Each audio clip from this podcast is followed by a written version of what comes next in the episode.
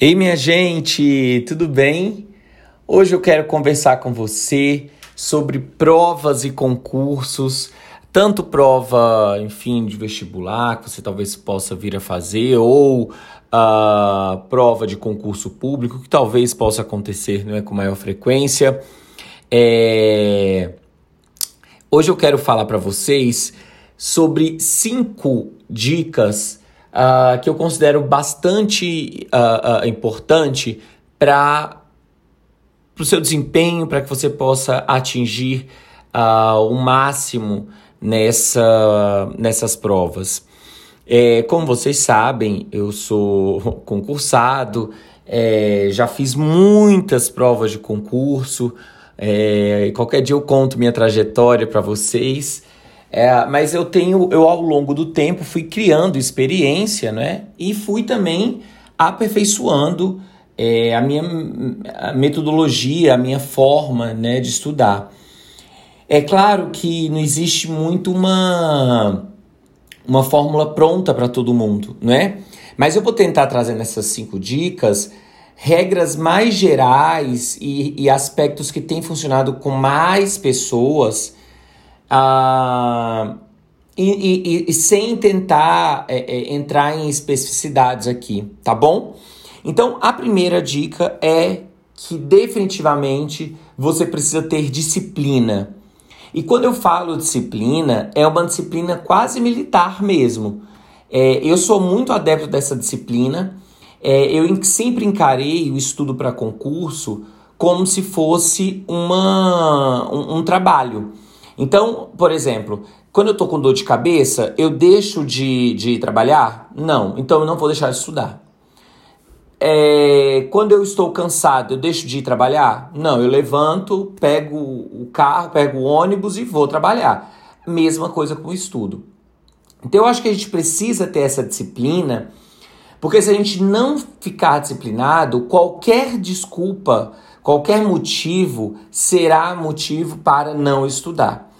É, e a gente precisa ter essa consciência clara que o estudo ele é, pode ser muitas vezes maçante, pode ser muitas vezes doloroso, mas é a melhor forma, é a, talvez a forma mais é, digna que a gente possa conseguir os nossos objetivos. Então, é preciso definitivamente ter disciplina e é uma disciplina real, não é a disciplina que dura por uma semana.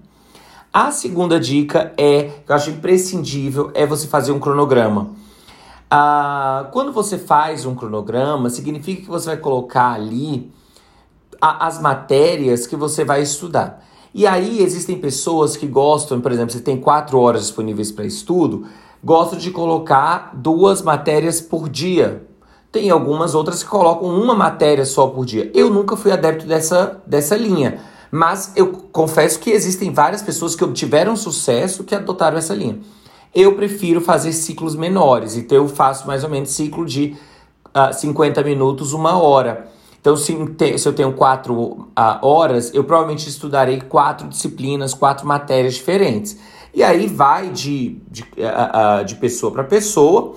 Há alguns estudos que indicam que é melhor uh, se adotar a forma de, de ciclos menores, né? ou seja, é, de 50 a uma hora, uma hora e 10. Mas eu, eu não vou entrar nesse quesito. Uh, uh, veja como é melhor, mas é importantíssimo que você tenha um cronograma. É importantíssimo que antes de você estudar, você já saiba o que você vai estudar naquele dia. Ah, então não é uma coisa aleatória, é organizada, né?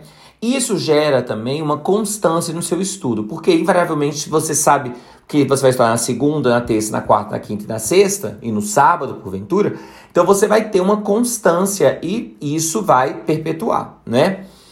Terceira dica: é imprescindível que você faça exercícios.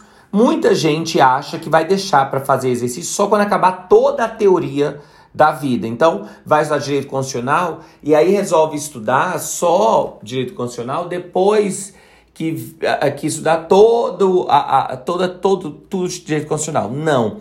É importantíssimo que você frequentemente, se não diariamente, faça, faça exercícios uh, rápidos até uh, para firmar o conteúdo que você uh, viu. é possível que você tenha depois só fases em que você fique só fazendo exercício, claro. Mas é importantíssimo que quando você estiver tendo teoria, é importante que você faça exercício também para firmar essa teoria. Além disso, quarta dica, é importante que você faça resumos ou mapas mentais. É... Então, quando você viu a teoria, é, é demorado, Anderson? É, é mais demorado. Mas é importante que você faça resumos ou mapas mentais, exatamente para que quando você for fazer a revisão do conteúdo, que é a minha quinta dica, daqui a pouco eu entro nela, fique mais fácil para você uh, chegar a esse, a, a esse conteúdo, né? A intenção do resumo ou do mapa mental é que seja realmente que sejam palavras-chave, que sejam uh, termos que possam recuperar aquela, aquela ideia. E esse resumo não é algo acabado. Como você vai fazer depois frequentemente exercício, você vai poder abastecer esse resumo ou mapa mental de informações que porventura não estejam ali. Então é, é muito importante que você faça resumo e mapa mental, porque depois eles serão seu instrumento de estudo. Você vai abandonar aqueles livros e vai só para o seu resumo para mapa mental. E aí, por fim, a quinta dica é fazer revisão de conteúdo. Para fazer revisão de conteúdo de maneira muito mais prática, você usa o, o, o, o resumo e o mapa mental. E só um detalhe: o Anderson, eu posso comprar o mapa mental, eu posso comprar o resumo? Eu prefiro que não, porque o ato de escrever, o ato de fazer o resumo, o ato de fazer o mapa mental, é o que firma também o conteúdo.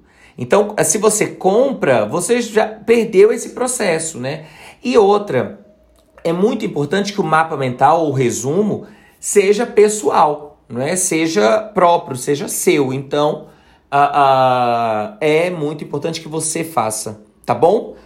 Ó, eu fico por aqui, eu espero que você tenha gostado. Se você ficar com alguma dúvida, sinta-se à vontade de ir ao meu Instagram, professor Underline Anderson Melo, ou de falar comigo pelo meu site portuguesjurídico.com.br, lá uma aba de dúvidas, você pode tirá-las, tá bom? Muito obrigado, até a próxima, minha gente.